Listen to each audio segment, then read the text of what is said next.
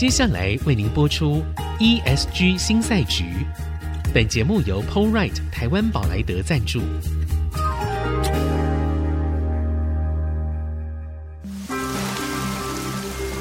这是企业永续的世纪挑战。这是绿色浪潮下的供应链课题。再造优势前瞻的产业竞争力。欢迎加入 ESG 新赛局。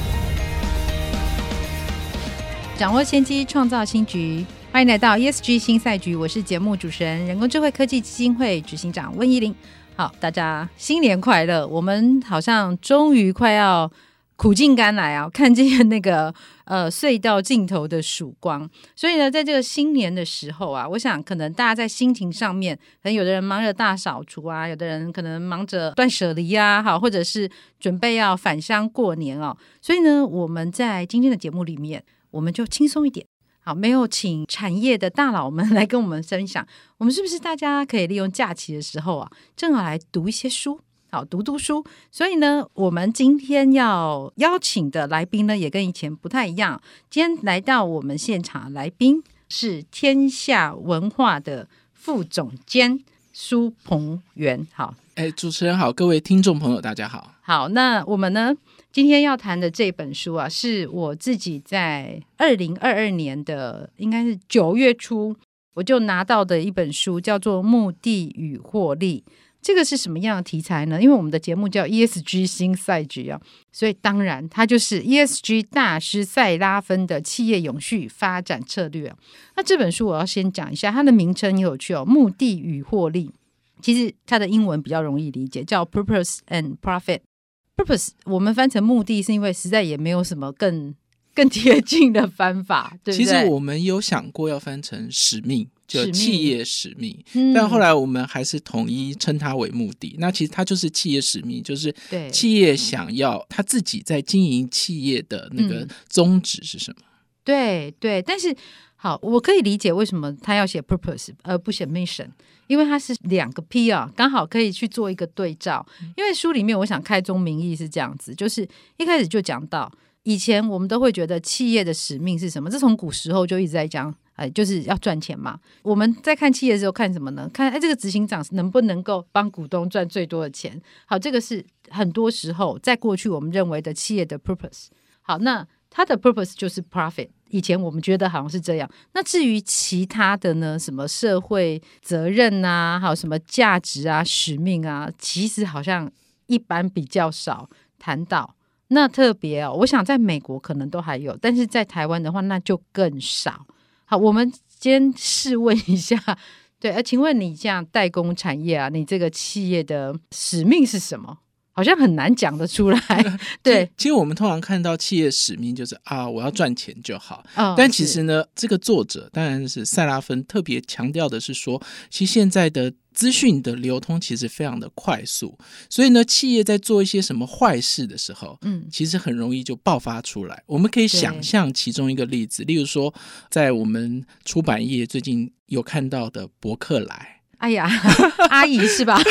博客来的阿姨，像这件事情过去的话，如果在资讯不流通的情况底下，嗯、是没有人知道。呃，对，他可能就是一个台面下的劳资纠纷，对，也也没有什么，甚至都不是劳资纠纷。对，对，但是你如果看这次的现象，就会发现说，有很多人在脸书上面去号召说，我就抵制博客来。是，那其实这个对企业来说是非常伤的。对，所以呢，企业自己本身的使命是什么？嗯、本身的目的是什么？其实是越来越重要的。而那个重要不只是企业主自己想说我要做一些什么事情，嗯、而是外在的环境也越来越告诉企业主说，你不能做坏事哦，你要。遵守法令哦，你希望要对员工好哦，因为对员工好，对于你的客户好，基本上你都可以吸引到更多人来去使用你的产品啊，对，一起合作什么之类的，所以这个企业的目的这件事情就变得越来越重要。对，其实讲到这边，我就在想说，哎，对我们，我们在听我们节目的朋友们，不知道有没有这时候已经忽然之间想到了自己的公司啊，自己的老板啊，有有一种悲从中来的感觉。好，我们大过年的不要这样子，我们大家要乐观的来面对这件事。其实，对，现在我前阵子才刚刚听一个朋友说，你知道，连那个餐厅，他们现在 interview 新的员工，那个员工呢进来之后，哎。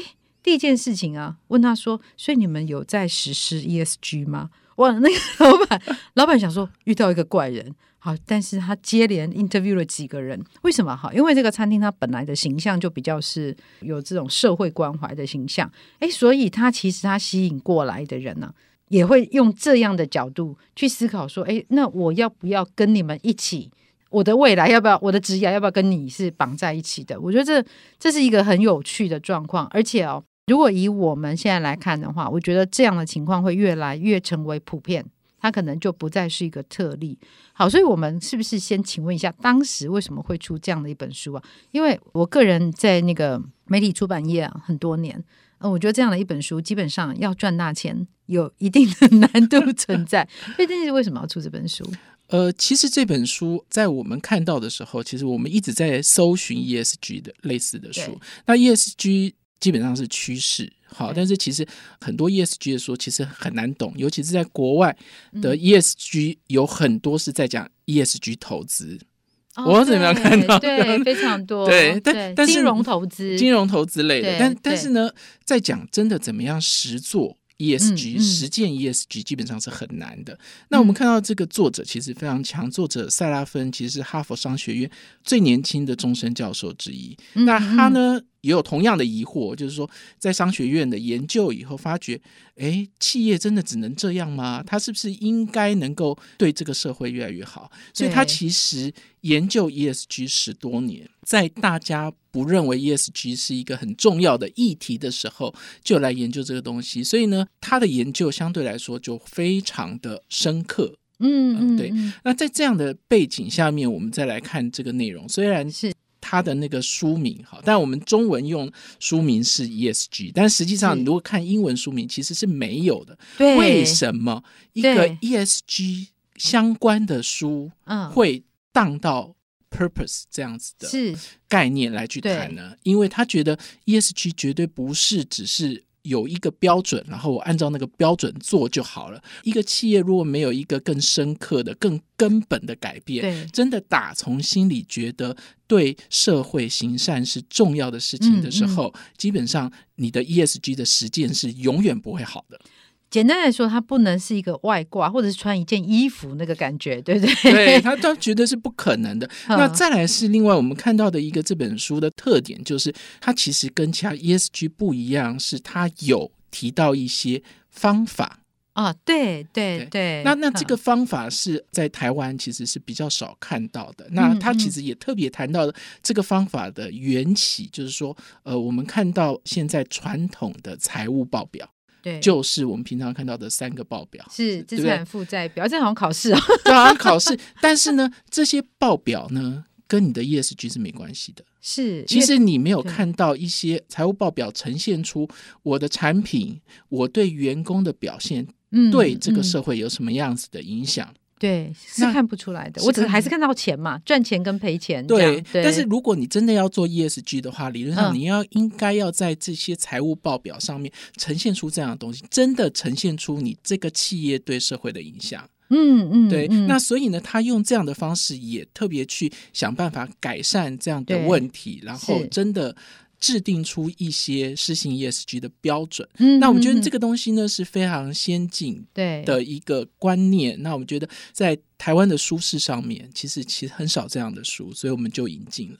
是，哎，我我自己可以帮忙说一下哦，因为这本书一出来我就看了哈。那就我所知，在大学里面很多的 EMBA，它是在谈竞争优势的课程里面，他把这本书当做指定教科书。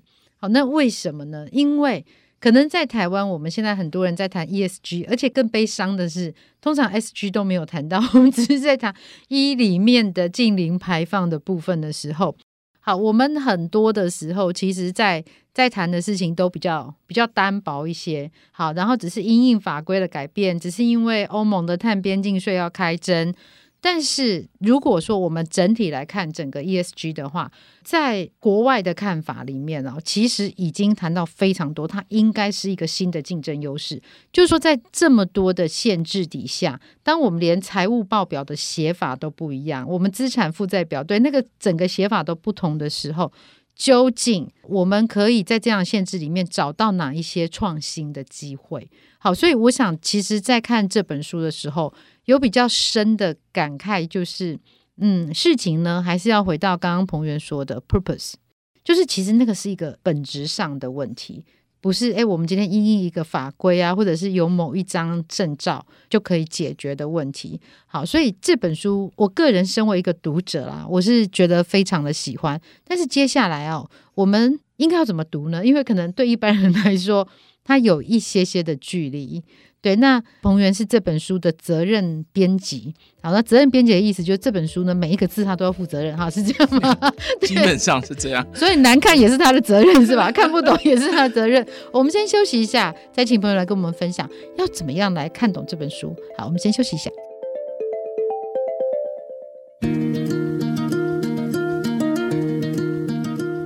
欢迎回到 ESG 新赛局。今天在我们现场的来宾是天下文化的副总监苏鹏元。好，那苏鹏元呢，他同时也是我们今天聊的这本书哦，《目的与获利的责任编辑》。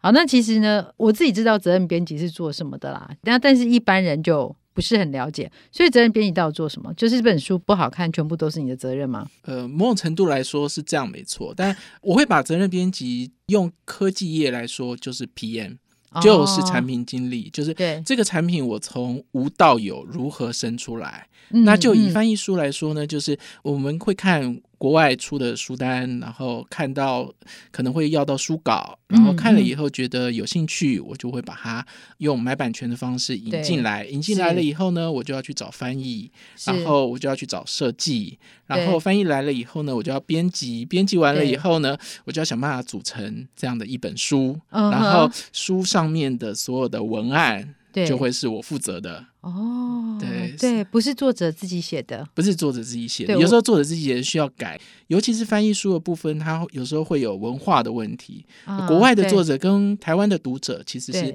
要求是不太一样的。嗯嗯，对。那我们当然是希望能够更贴近读者，去跟读者对话。那所以才会写出这样的文字。哦，OK。所以其实一本书真的好看不好看，跟责任编辑真的有非常有大的关系，所以呢，如果我们的书卖不好，那也有时候就是我们文案写不好，就没有办法跟读者对焦啊啊，啊，在同一个频道上面。对对对，对，所以其实这本书我自己在看了，因为以台湾的整个书市来说，我们在这几年都是那种就是有没有让自己变得更好的那种书，会卖得非常好。好，什么被讨厌的勇气啦？对，到底大家为什么那么喜欢被讨厌？好，然后比如说原子习惯，就大家都觉得新年嘛，好，就觉得自己不够好啊，所以就要去买一些书来让自己变得更好。这样，那这本书呢？目的与获利呢？你你们有？但我们觉我们觉得目的与获利相对来说，虽然虽然跟读者好像有点距离，因为我们当然讲到企业目的的时候，都是企业主的责任。